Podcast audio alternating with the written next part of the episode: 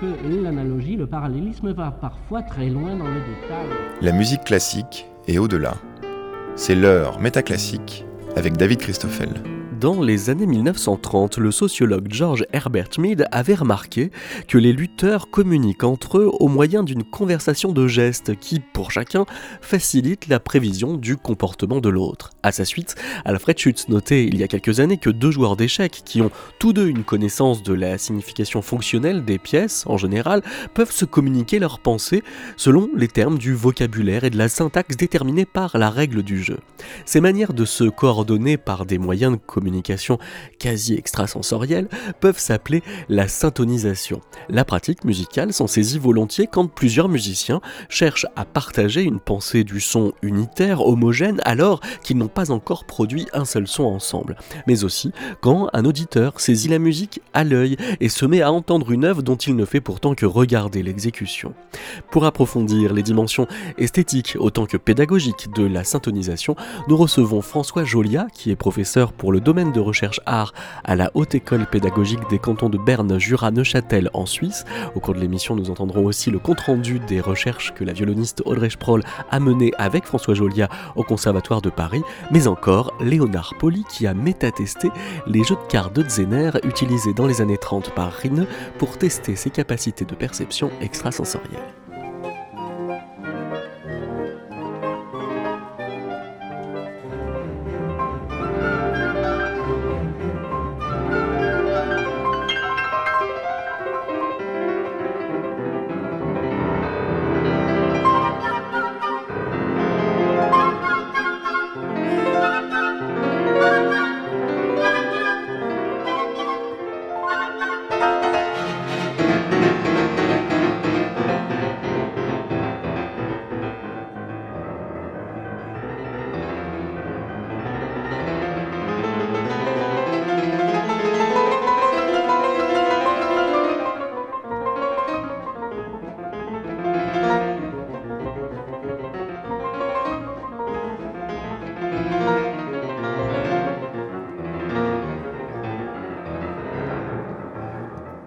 Bonjour François Jolia. Bonjour David. Nous venons euh, d'entendre un extrait du concerto pour euh, piano de Tchaïkovski euh, dans la version dirigée par Pierre Bartholomé avec l'Orchestre Philharmonique Royal de, Liège, interprété au piano par Brigitte Nguerer. C'est quelque chose qui est un peu attaché à ce dont on va parler aujourd'hui pour vous. C'est un souvenir que vous avez où vous avez entendu ce concerto en ne faisant que le regarder, on pourrait le dire comme ça. Oui, ça a été une sorte de déclic dans mon projet de thèse euh, il y a déjà quelques années euh, où j'essayais de caractériser euh, ce qu'on appelle l'esprit musicien. Et j'étais un peu dans le flou pour essayer de, de le caractériser dans sa totalité et pas seulement dans la somme de ses parties. Et il me semblait qu'il y avait une relation avec l'éprouvé, un éprouvé corporel lorsqu'on entend ou lorsqu'on écoute une musique. Et j'étais dans ma chambre un soir à penser à, ces dimensions-là.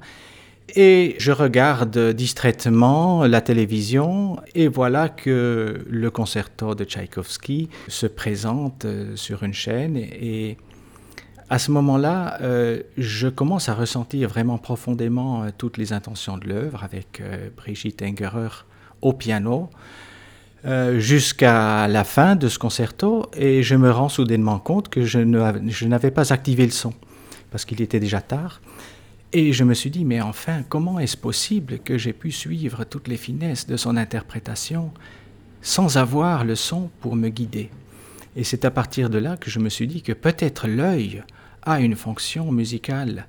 Et c'est à partir de cet insight ou de cette intuition que j'ai développé des travaux eh bien, sur l'accordage affectif durant l'écoute musicale ou l'accordage affectif durant le jeu musical à travers l'œil. Et c'est à partir de là que j'ai fait ces travaux sur euh, l'œil musical de Beethoven et nous en reparlerons peut-être tout à l'heure absolument puisque donc votre idée est que l'on peut euh, avoir une pleine sensibilité musicale en faisant quasi l'impasse sur ses perceptions auditives.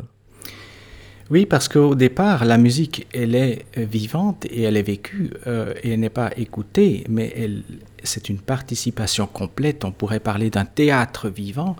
Lorsqu'on regarde quelqu'un qui s'exprime ou quelqu'un qui joue d'un instrument, c'est un théâtre vivant, ce n'est pas seulement un instrument qui joue. Et euh, le corps participe naturellement au jeu et il donne des indications, il montre quelque chose, il se met en, état de performativité. Et cette performativité, est bien, le regard, très important dans la compréhension des intentions d'autrui, permet de suivre la totalité de l'expression et pas seulement une partie à travers l'oreille. Alors, ce qui rend très aigu le, constat que vous formulez euh, comme ça, c'est que le rapport à l'histoire de la musique que l'on a pris l'habitude d'avoir est euh, par trop, à votre goût, euh, marqué par la culture de l'oreille. Oui, ça m'a beaucoup interrogé parce que effectivement, en psychologie de la musique, si on regarde tous les travaux de la première moitié du XXe siècle, nous n'avons exclusivement que des travaux sur la perception musicale. Euh, et je me suis posé la question pourquoi euh, on en est arrivé là? Euh, alors il y a peut-être deux idées phares qui peuvent guider la réflexion. C'est que d'une part, on doit bien commencer par quelque chose. donc l'oreille paraît évidemment l'organe le plus à propos pour parler de ce que c'est que le sens musical ou l'intentionnalité euh, musical lorsqu'on écoute quelque chose et qu'on veut y participer, on y participe par l'oreille. Mais d'autre part, je pense que euh, la première moitié du XXe siècle a été beaucoup marquée par le vinyle et une écoute qui n'était plus qu'exclusivement auditive à travers le, à travers le disque. Et donc, euh, si on revient à la... Comme si la phonographie avait séparé l'oreille du reste du corps. Absolument. Et si on revient à la fin du 19e siècle, on avait déjà des théories qui étaient, euh, qui étaient pratiquement euh, l'équivalent de ce qu'on a aujourd'hui sur la question de la de la perception du point de vue de l'empathie, c'est-à-dire que lorsqu'on se met en empathie avec le discours d'autrui, ce n'est pas seulement l'oreille qui participe, mais c'est le corps entier avec une résonance corporelle qui résonne en chacun de nous lorsqu'on entend quelqu'un d'autre parler ou chanter. Et cette théorie euh, de la résonance corporelle, qu'on appelle aujourd'hui la théorie des neurones miroirs, a été déjà formulée à la fin du 19e siècle et elle disait déjà explicitement que tout le corps participe à la à l'écoute et pas seulement l'oreille, et notamment par la réarticulation des intentions d'autrui dans son propre corps. Et cela se passe naturellement par la vision. On voit et on reproduit, on réarticule corporellement, bien sûr, toujours à la hauteur de ce qu'on comprend, parce que parfois on peut avoir des sortes de passages à blanc lorsque l'œuvre n'est pas bien intégrée et qu'on on, switch en quelque sorte sur certains passages parce que cette écoute demande aussi une littératie à la culture musicale dans laquelle on est plongé. Cette littératie est un long travail aussi de réarticulation. Est-ce que ça veut dire qu'il faudrait apprendre à, reformuler euh, ce qu'on entend par génie musical? Si on prend euh, l'exemple de ce génie absolu qui est, Mozart, l'exemple aussi euh, de cette scène mm-hmm. que l'on reprend mm-hmm. comme une espèce de, lieu mm-hmm. commun quand il avait 14 ans, il va écouter le Miserere d'Allegri, il était interdit d'accéder à la partition, sauf que lui, en rentrant à la maison, il la recopie intégralement, cette espèce d'hyper-performance de, mémoire musicale. Ça n'était pas qu'une histoire d'oreille.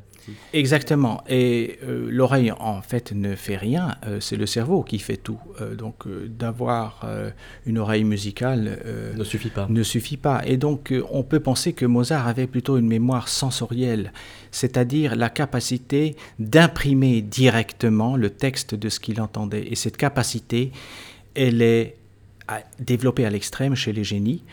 Euh, aussi parce que euh, les génies ont des insuffisances à d'autres aspects, pour d'autres aspects, et que euh, certains stades de développement sont augmentés au détriment d'autres.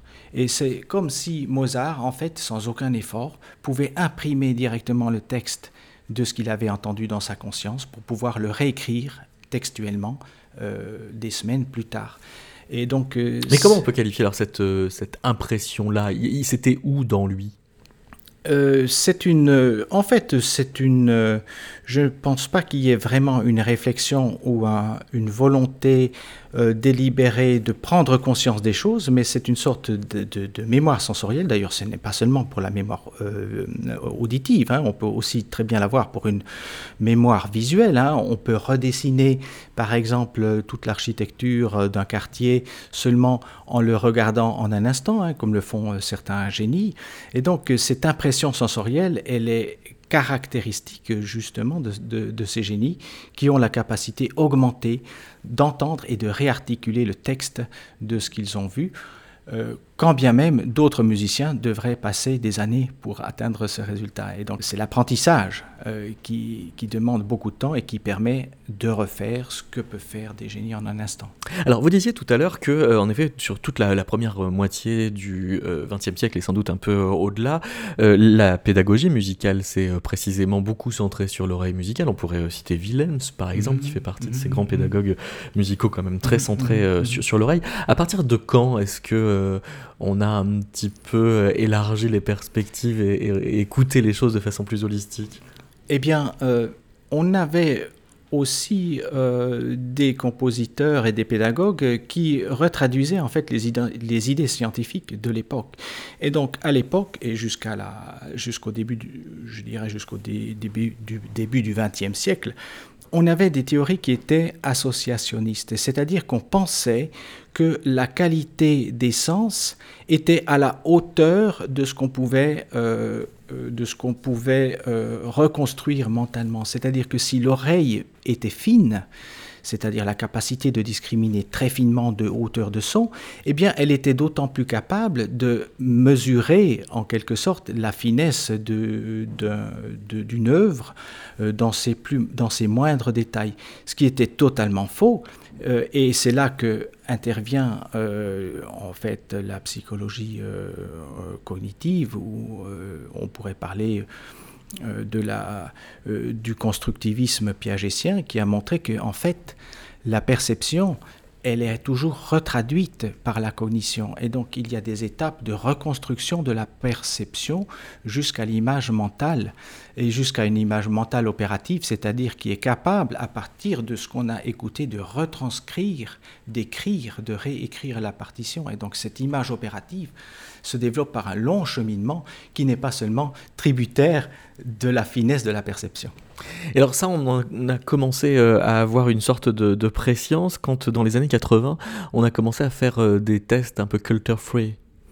Oui, euh, parce que, alors ça c'est une question qu'on a aussi beaucoup débattue au XXe siècle, c'est comment mesurer l'aptitude musicale. Et les premiers psychologues de la musique, eh bien, diffusaient des œuvres et ensuite demandait euh, au, sujet d'en décrire les caractéristiques, le tempo, euh, la mélodie, etc. Mais ces tests n'avaient pas beaucoup de validité scientifique parce que, en fait, euh, si on était déjà acculturé à, ces contenus musicaux, ben, on y répondait bien sûr naturellement beaucoup plus facilement. Donc, c'est-à-dire seulement les personnes qui ne connaissaient rien à la musique ne pouvaient rien reconnaître dans ces tests. Et donc, euh, on s'est rendu compte qu'on était parti sur une, voie complètement fausse et que, en fait, on ne mesurait pas l'esprit musicien, mais on mesurait l'esprit de ceux qui en avaient déjà. Et alors, à partir de là, on est revenu en arrière et on s'est posé la question est-ce qu'il y avait quand même des aptitudes fondamentales, c'est-à-dire des capacités individuelles différenciées entre les individus qui euh, permettaient à certains d'entrer plus facilement dans la musique que d'autres? Et sur ce, sur ce raisonnement, eh bien, on a construit les tests qu'on appelle culture free, c'est-à-dire des tests qui ne donnent pas d'indication culturelle au sujet et donc qui mesurent effectivement des sortes de, une aptitude, c'est-à-dire une capacité innée à percevoir plus de choses que euh, d'autres personnes. Et effectivement, euh, par exemple, le test de Gordon permet aujourd'hui, euh, chez les adolescents, mais aussi chez les enfants, d'avoir une... On ne parlerait plus tellement d'aptitude aujourd'hui, mais plutôt de potentiel d'apprentissage, c'est-à-dire des capacités qui nous sont propres, mais qui nous permettent peut-être d'avoir des, des, dispositions plus favorables que d'autres pour entrer dans une formation musicale ou, ou d'entrer dans un apprentissage musical. Alors il y a quand même euh, un endroit de la vie musicale où on a euh, commencé assez tôt à parler euh, syntonisation, c'est dans le domaine du quatuor à cordes. Je vous propose d'écouter un extrait du 12e quatuor de Beethoven.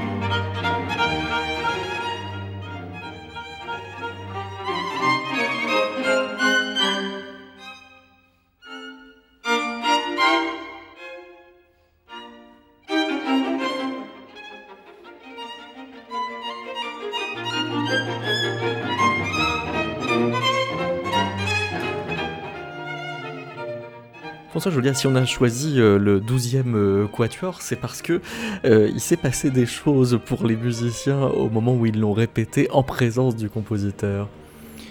Oui, on a toujours prétendu que lorsqu'une fois Beethoven devenu sourd, il n'était plus capable d'estimer ou de juger euh, les œuvres qu'il entendait, et donc on le décrivait comme un homme impotent, incapable de critiquer euh, les œuvres qu'il avait produites, et certains disaient même que c'était pour ça qu'il avait produit des œuvres qui étaient l'œuvre d'un fou. Hmm.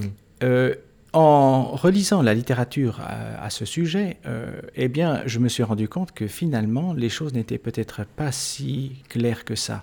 Et notamment, un extrait d'une biographie de Beethoven qui décrit Beethoven comme quelqu'un d'extrêmement attentif. Et malgré le fait qu'il ait été sourd, et notamment durant ce, ce douzième quatuor, donc, euh, on décrit euh, Beethoven comme euh, une personne extrêmement attentive. Et même ses musiciens redoutaient de jouer devant lui ce douzième quatuor parce qu'il était capable de repérer les plus petites fluctuations de rythme et de tempo et de les corriger immédiatement. Et donc ça m'a beaucoup surpris parce qu'effectivement, pour revenir à l'œil musical de Beethoven, on voit que l'œil avait en fait euh, remplacé l'oreille. Et donc euh, c'est tout à fait explicable. Aujourd'hui, euh, Beethoven regardait ses musiciens et réarticulait corporellement le texte de l'archet, le texte des mouvements des bras et surtout des mouvements des doigts sur les instruments pour les réinterpréter en fonction de la partition intérieure et en fonction bien sûr des intentions qu'il avait pour cette œuvre.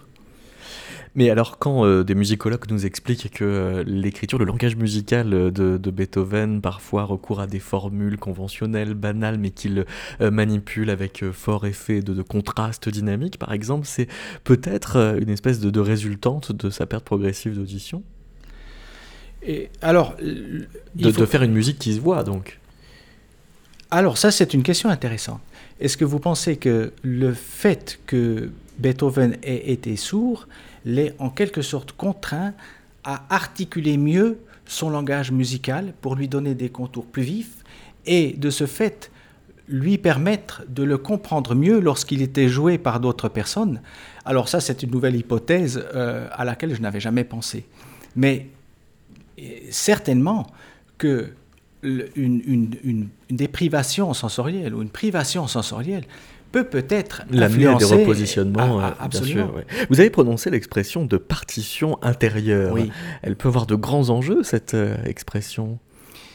Euh, parce que s'il n'y a pas de partition intérieure, et pour le musicien, il n'y a pas de partition tout court, parce que la partition est un objet, et en soi, elle ne permet pas de recréer quoi que ce soit, mais la partition intérieure, c'est-à-dire la réorganisation corporalisé en fonction de ce qu'est le musicien en tant que personne, euh, en tant que personne physique, émotionnelle et mentale, reconfigure l'œuvre de manière tout à fait personnelle et de manière tout à fait, euh, on pourrait parler de, manière idiosyncratique, c'est-à-dire qui est propre à la personne en fonction de sa signature, je dirais, euh, personnelle, identitaire. Alors au Conservatoire euh, national supérieur de musique et de danse de, Paris, vous avez encadré les travaux de Audrey Sproul qui euh, a travaillé sur euh, la syntonisation des musiciens de quatuor à cordes mmh, mmh, mmh. pour chercher ce qu'on appelle en quatuor à cordes un son signature. Je vous propose d'écouter Audrey Sproul nous expliquer ses recherches. Au départ, j'avais cette question comment enseigner le son signature du quatuor à cordes, c'est-à-dire comment est-ce qu'on passe de quatre musiciens à une entité de quatuor. Et de l'autre côté, j'avais une curiosité sur la chronologie de l'enseignement du répertoire de quatuor à puisque nous avons une grande tradition de commencer par faire du Haydn. Si on veut poser le son, on fait du Haydn. Et euh, j'avais découvert assez récemment, puisque je ne suis pas euh, française d'origine, euh, j'ai découvert une année avant le début de ma recherche la musique spectrale. Et je me suis posé la question, est-ce que cette musique pourrait être euh, utile dans l'enseignement du son, de, la création de ce son homogène de quatuor à. Et du coup, euh, petit à petit, il y avait ces deux, ces deux questionnements dans ma tête. Et François m'a guidé à, lire beaucoup autour de, des recherches déjà amenées sur l'enseignement de quatuor à d'un côté, la syntonisation de l'autre.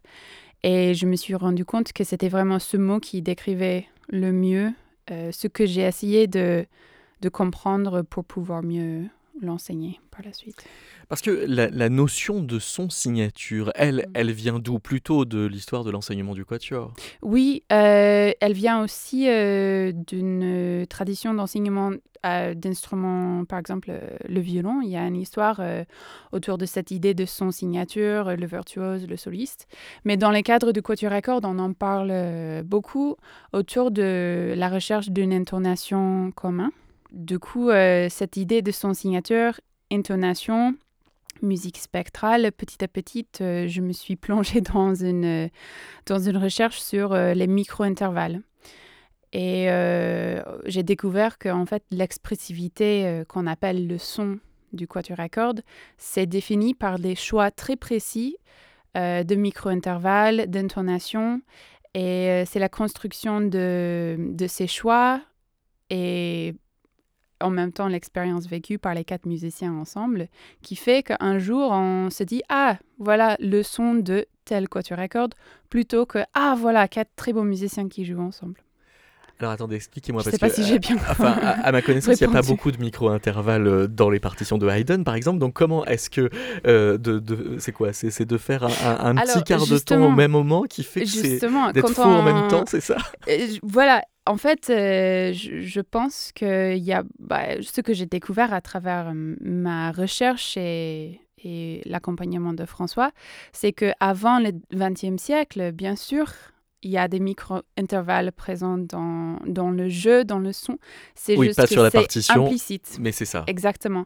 C'est implicite puisque, voilà, moi, je vais faire travailler un quatuor à cordes ou je travaille avec mon propre quatuor à cordes et nous allons dire, ah ben voilà, on va poser euh, un accord majeur. Et on se rend compte que la tierce, elle est vraiment trop, trop haute, ça résonne pas comme on veut. Donc on baisse la tierce, on baisse la tierce jusqu'à ce qu'on parle d'une intonation juste ou une intonation verticale. Euh, voilà, et dans d'autres contextes, nous allons parler du- d'une intonation mélodique pour le premier violon pour que ça puisse euh, survoler plus par rapport aux accords posés par les trois autres musiciens. Donc, euh, ce sont des choix de micro-intervalles nécessaires, nécessités par l'écriture musicale, mais qui ne sont pas explicités. Et du coup, si au contraire, ils sont très présents. Et ce qui était avantageux avec euh, la juxtaposition d'une musique de Haydn et la musique spectrale, dans l'occurrence euh, deuxième quatuor à cordes de Georges Friedrich Haas, euh, dans le contexte d'un stage d'expérimentation que j'ai amené avec euh, une quatuor d'élèves, c'était que certes, la musique de Haas est moins familière euh, parce qu'on a moins l'habitude de le lire, de décortiquer les signes, mais une fois qu'on a passé de cette première étape, c'était obligatoire pour les élèves de se poser eux-mêmes la question comment est-ce qu'on va comment est-ce qu'on va créer le souhait du compositeur, ce qui était les spectres harmoniques euh, purs. Alors que dans la musique de Haydn, on est obligé en tant qu'enseignant de passer par beaucoup d'enseignements implicites, de rhétorique, de style, pour arriver enfin à leur faire comprendre que il faut passer la tierce, il faut faire un micro-intervalle.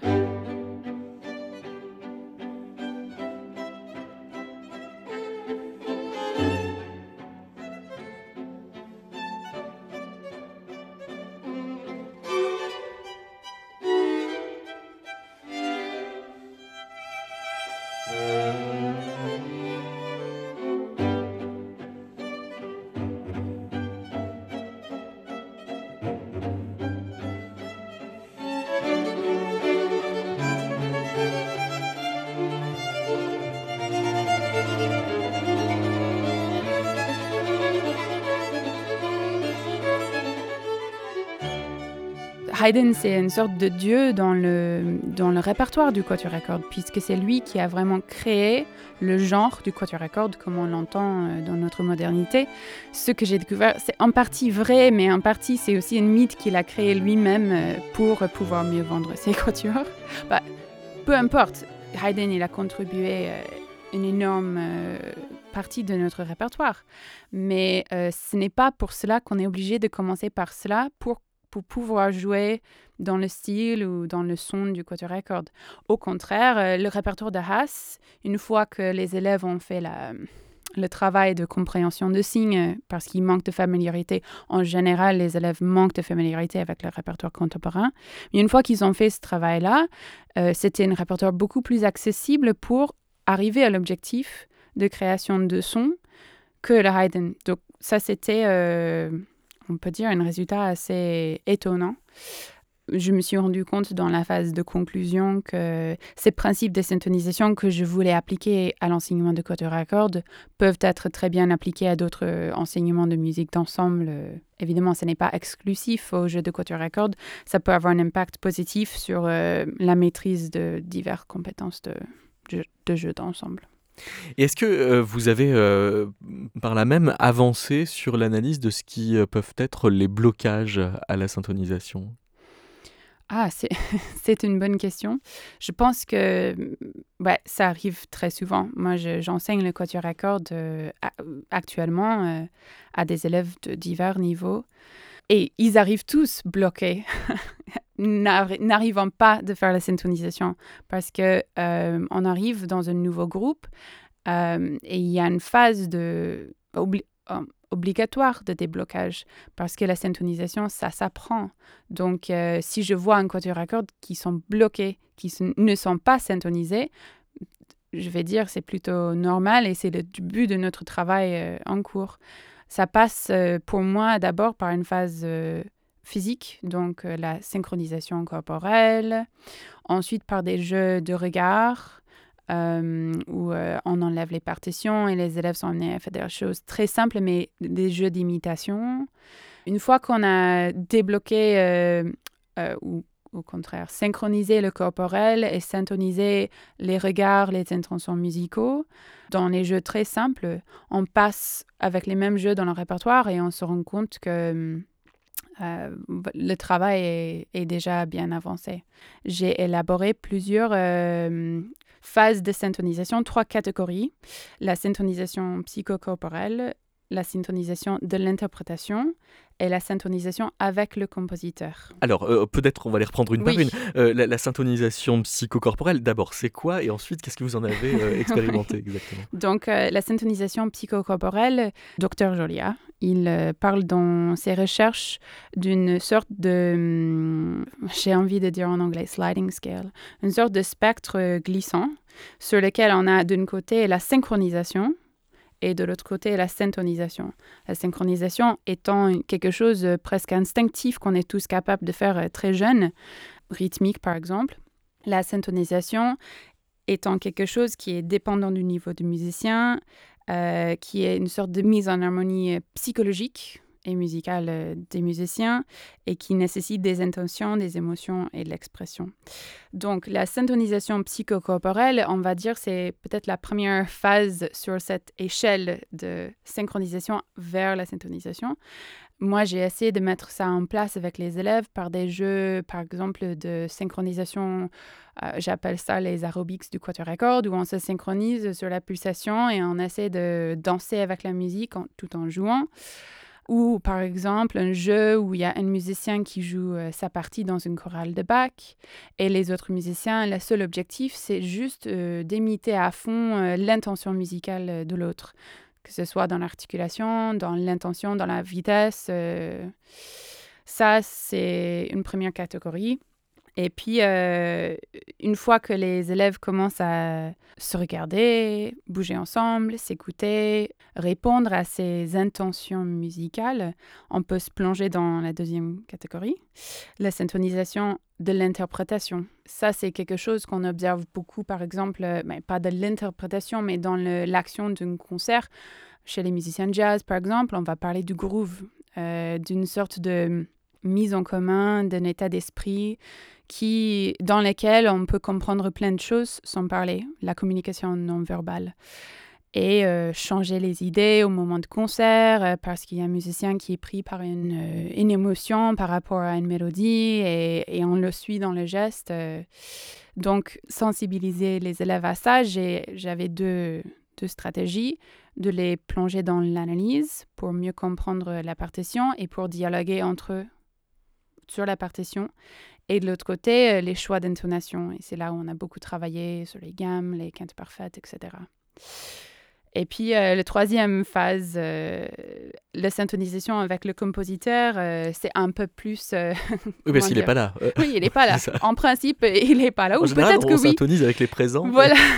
C'était une recherche fascinante que j'ai pu lire dans le cadre de l'anthropologie sur euh, une idée euh, de hum, l'œuvre qui se construit euh, au fil du temps.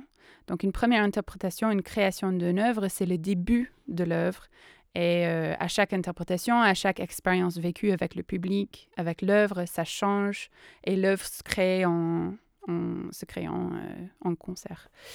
Donc ça c'est voilà une phase ultime de la synchronisation du quatuor avec un compositeur.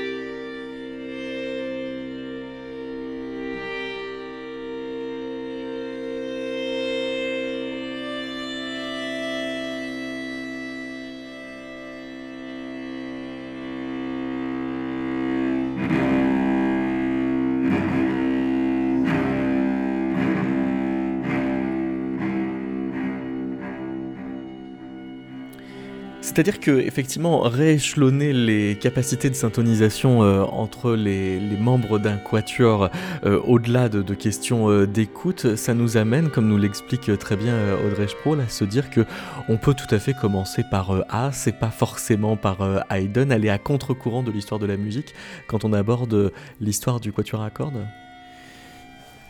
J'aimerais revenir sur cette question de signature. que veut dire une signature?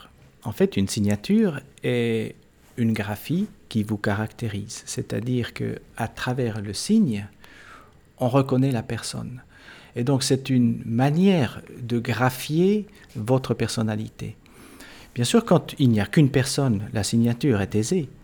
Mais imaginez quatre personnes qui doivent signer en quelque sorte avec quatre plumes les unes sur les autres. Et si cette signature n'est pas exactement la même pour les quatre personnes, eh bien, elle est illisible.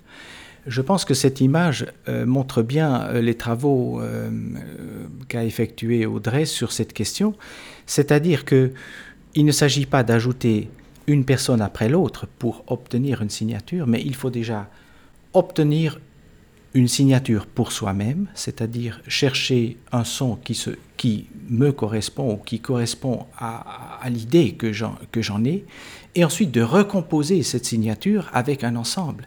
Et cette question-là, eh bien, elle est éminemment musicale, enfin, elle est éminemment artistique, parce que tout quatuor aimerait se différencier et aimerait apporter quelque chose à l'édifice ou à l'édifice des interprétations qui l'ont succédé. Et donc il s'agit effectivement bien d'une syntonisation, mais d'une syntonisation qui est composée de syntonisation individuelle qui devient une sorte de supra-syntonisation qui fait que les très bons quatuors, en fin de compte, on les reconnaît parce que leur voix, elle est, elle est unique. Parce que donc la, supra-syntonisation, c'est une syntonisation collective, parce que ça veut dire qu'on peut se syntoniser tout seul? Mais bien entendu. Euh, alors, en fait, une œuvre en soi n'est rien. Euh, c'est un texte, c'est un, on pourrait dire, c'est un texte froid. Et donc, il faut mettre ce texte encore, il faut le, le, rendre performatif pour l'interpréter et surtout l'adresser à quelqu'un d'autre. Et donc, cette mise en corps du texte est déjà une syntonisation, c'est-à-dire passer des intentions du texte au message du texte eh bien, demande une syntonisation au texte. Ah oui, au texte, oui, d'accord, oui, parce qu'on syntonise toujours avec. Alors, on syntonise de toute façon avec quelque chose. Euh, s'il n'y a pas d'objet euh, ou s'il n'y a pas de personne, on ne peut pas syntoniser. Quelle est la différence entre syntoniser et synchroniser? Oui, alors c'est. Reprenons les choses depuis le début.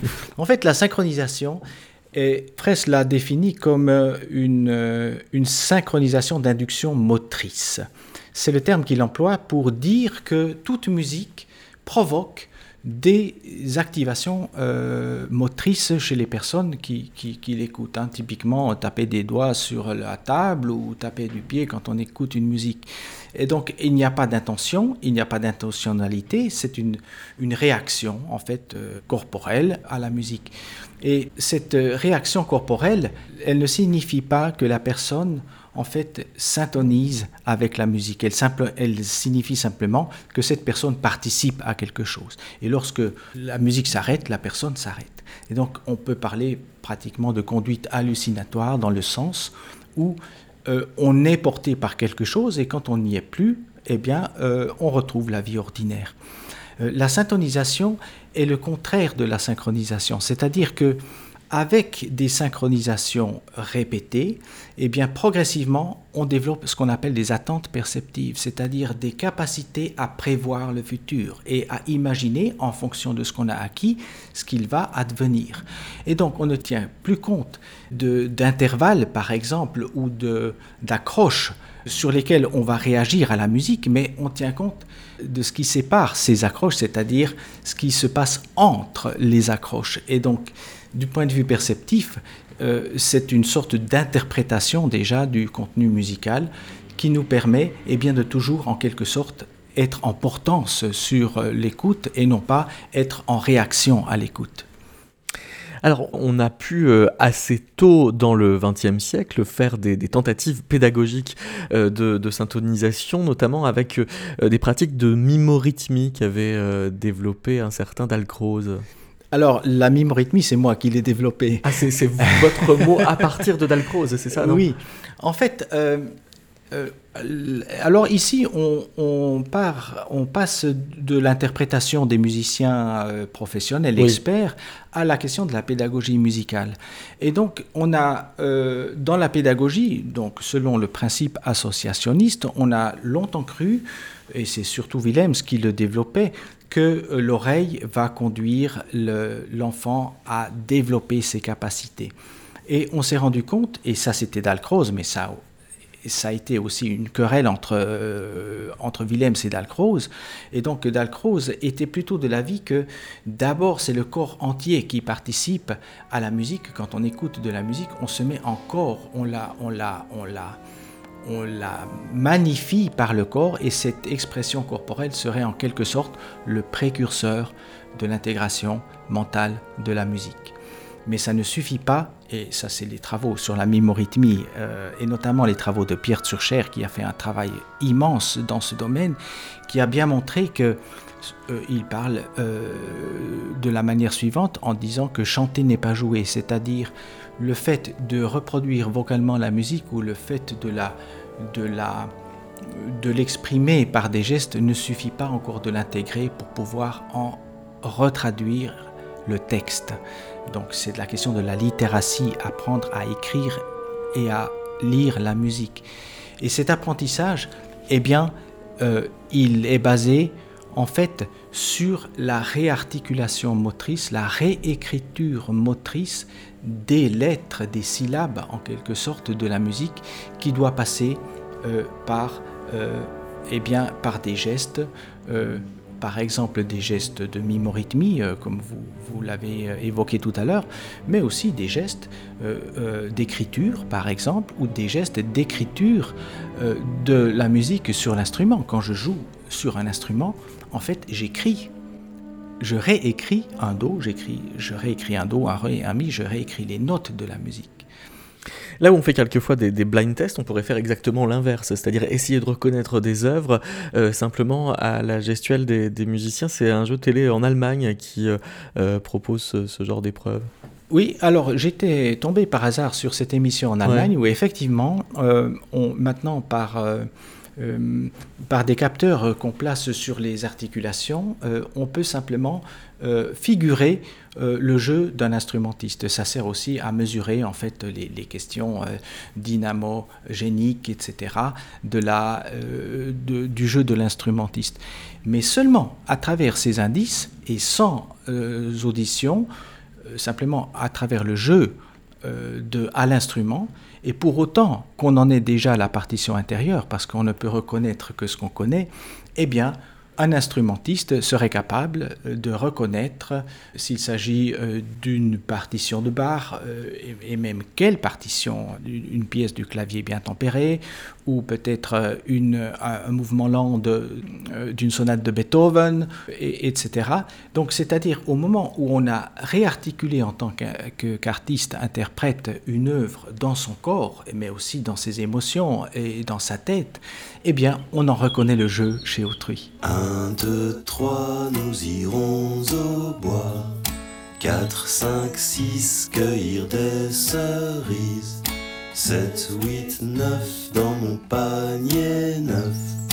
10, 11, 12, elles seront toutes rouges. François Jolia, pourquoi est-ce que euh, les, comptines dans euh, cette euh, histoire de, syntonisation sont, tellement emblématiques? Précisément, vous disiez, on ne peut connaître, reconnaître sans connaître. ça va être l'endroit d'une sorte de proto-conversation sur la base de laquelle vont pouvoir se, réactiver toutes les, projections mentales? Oui, parce que au début, et c'est une question anthropologique, c'est-à-dire que la musicalité ne vient pas des musiciens. La musicalité, elle vient du vivant et elle vient de la relation euh, mère-enfant, c'est-à-dire de, la, ce théâtre vivant euh, fondamental qui relie l'enfant, le, jeune enfant, le nourrisson, à sa mère et qui lui permet de se syntoniser à sa mère pour entrer dans la culture humaine. Et donc, ces processus de syntonisation qui se font dès la naissance, et bien sûr c'est un théâtre vivant, euh, je dirais, intuitif, c'est-à-dire où il n'y a pas encore de texte vraiment réarticulé, mais où les bases de cet accordage se construisent pour permettre à l'enfant d'entrer dans la culture humaine. Et donc ce principe même est la définition de ce qu'est qu'être humain. C'est-à-dire que tout enfant pour autant qu'il puisse grandir de manière normale, est passé par ce stade de syntonisation parce que pour le cerveau humain, c'est la manière d'entrer dans le monde, dans la culture, enfin je parle du monde, mais surtout de la culture, parce que tout est culture, la culture de la mère en tant que personne, mais aussi la culture de son environnement, cette mise en onde du corps, de l'esprit, de la vue, de l'audition de l'enfant, avec la mise en onde euh, des sens et des intentions de la mère lui permettent de se développer en tant qu'être humain. Et sans cette fonction-là, il n'y a pas de développement humain. Au point qu'il y a des chercheurs qui ont été jusqu'à penser, enfin qui vont jusqu'à soutenir euh, que euh, mieux on syntonise bébé, meilleur musicien on peut devenir? Certainement. Parce que on touche là la question de l'accordage et des processus affectifs. C'est quoi l'accordage? Eh bien, l'accordage humain est la capacité à sentir profondément ce que l'autre a comme intention, c'est-à-dire de pouvoir réélaborer euh, par soi-même les intentions d'autrui pour pouvoir les comprendre et pour pouvoir s'y ajuster, pour pouvoir vivre une relation, c'est-à-dire qu'il n'y a pas de relation, on pourrait dire, effective s'il n'y a pas une mise en onde des corps, des esprits, des affects d'une personne envers une autre. Parce qu'on pourrait, euh, à partir de là, se dire, euh, il n'y a pas meilleur orchestre pour le coup que celui où tous les musiciens euh, s'intonisent facilement les, uns avec les autres. Mais alors, qu'est-ce qui explique que à orchestre égal, il y a quand même des chefs avec qui ça s'intonise mieux? C'est une question probablement personnelle, parce que les intentions d'un chef euh, sont toujours des intentions euh, qui sont propres à la personne de ce chef. Et on peut avoir des dissonances ou des désyntonisations du fait que le chef n'arrive pas à comprendre les intentions de, de, son orchestre. Et donc, il y a des dissonances, en quelque sorte, qui font que, peu importe les gestes qu'il va faire, l'orchestre, ne la, on pourrait dire, ne le sent pas.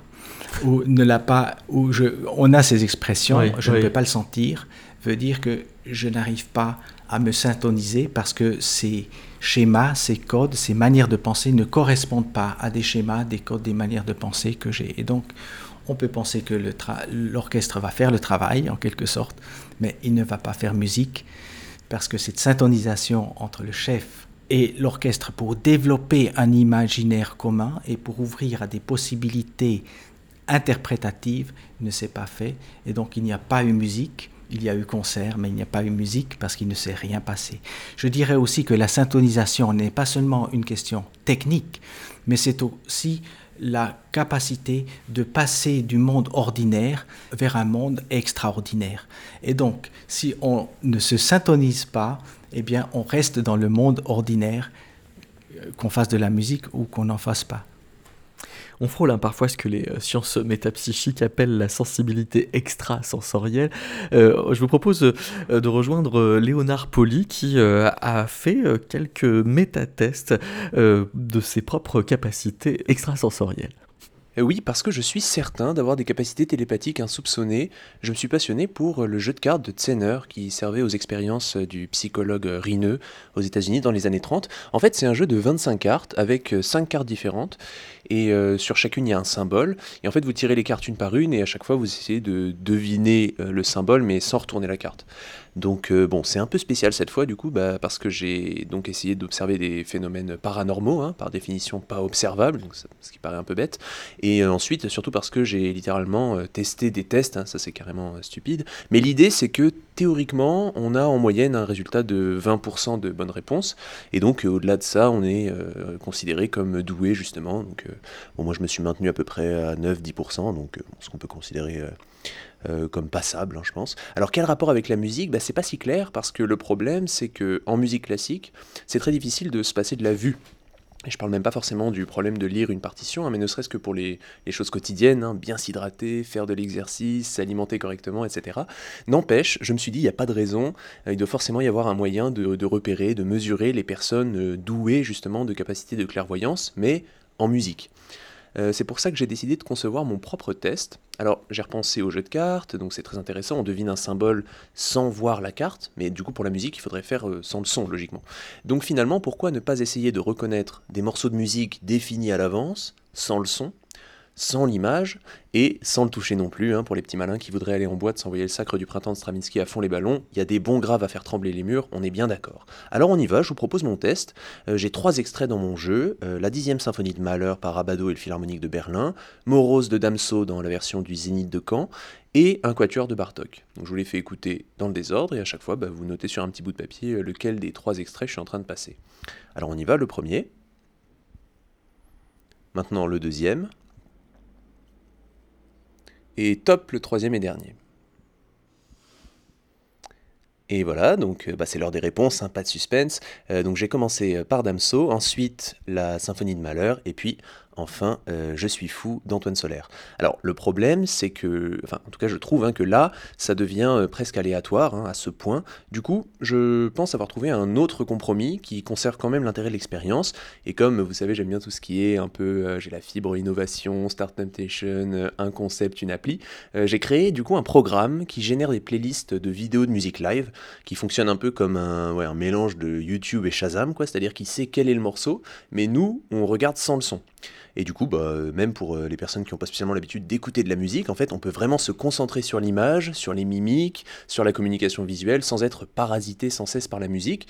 Et je pense que ça vaudrait même le coup de faire des playlists comme ça pour, euh, pour s'endormir le soir, des playlists sans le son. On peut écouter des chansons parfaitement silencieuses, des symphonies de gens qui, qui la ferment. Mais finalement, le piège, c'est peut-être de passer des heures à chercher des indices sur l'image, hein, dans son humeur du moment, euh, l'odeur du silence, à l'instant où on écoute. Et personnellement, j'ai tellement que mon potentiel télépathique est maintenant réduit à zéro, hein, à la place, je pense, probabilité, conditions, data, big data, ce qui n'est pas du tout dans le sujet. Hein. Donc un bon conseil si vous voulez conserver vos pouvoirs de clairvoyance insoupçonnés, et ne vous mettez surtout pas à les soupçonner.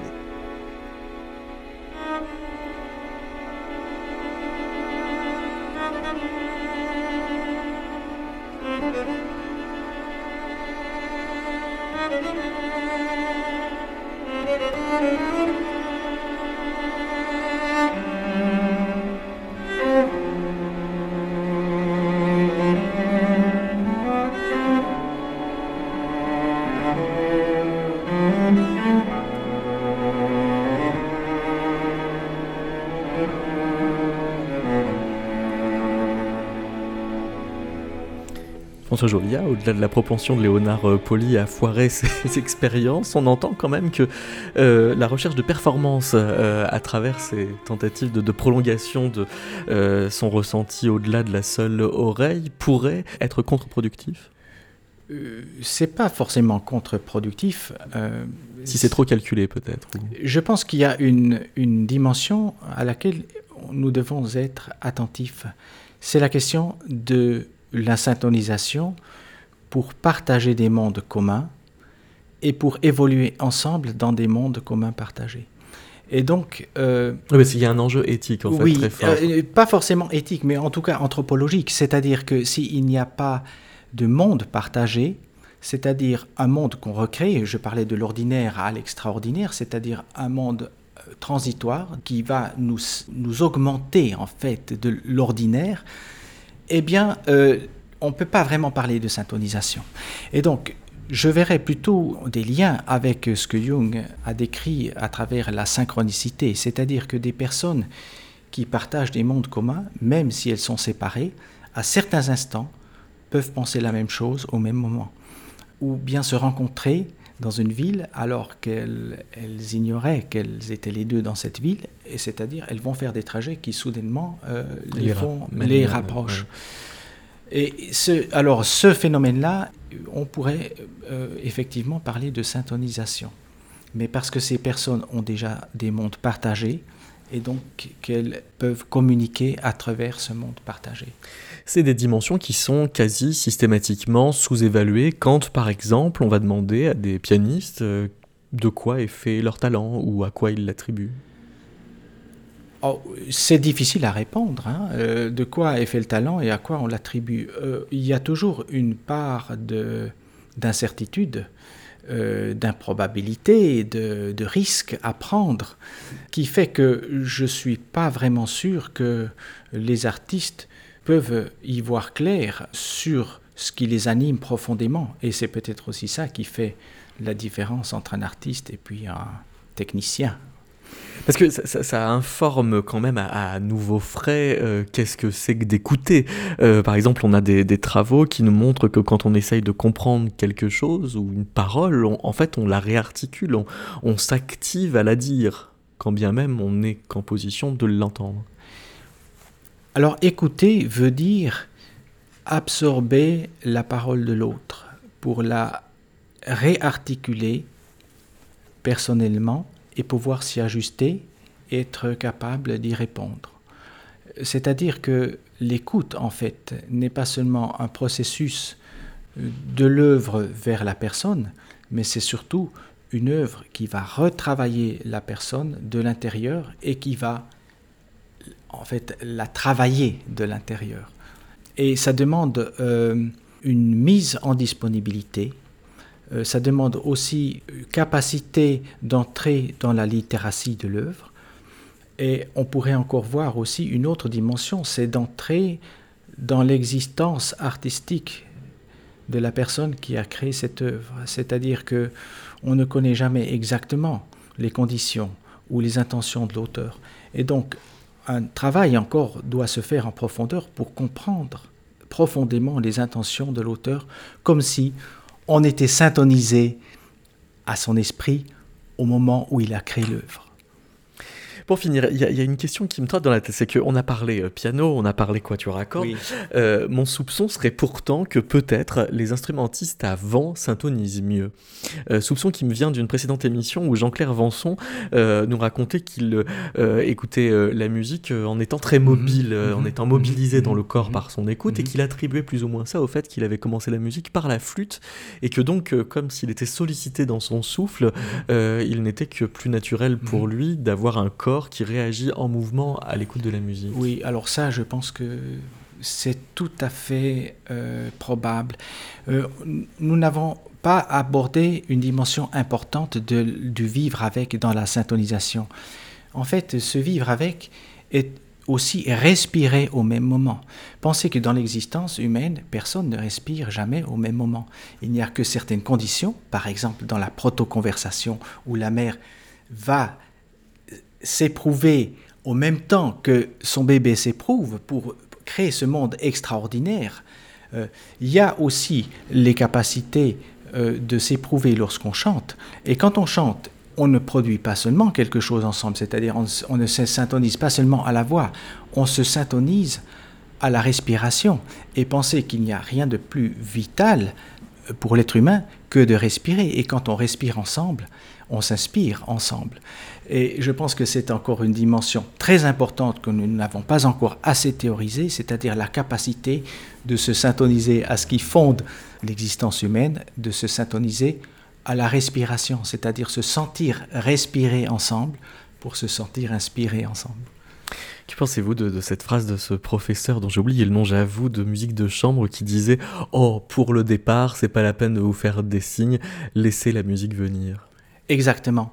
Parce que la musique préexistait à sa production, c'est-à-dire que d'abord, il y a une musique qu'on imagine, une musique qui nous habite, et ensuite on va la réverbérer. Mais naturellement que elle ne commence pas au moment où on va jouer à l'instrument, elle commence dans nos esprits, elle commence dans l'histoire qu'on s'est créée aussi entre musiciens avant de produire la musique. Donc ce n'est pas un début, mais je dirais c'est une continuation de l'histoire. Merci beaucoup François Joliard.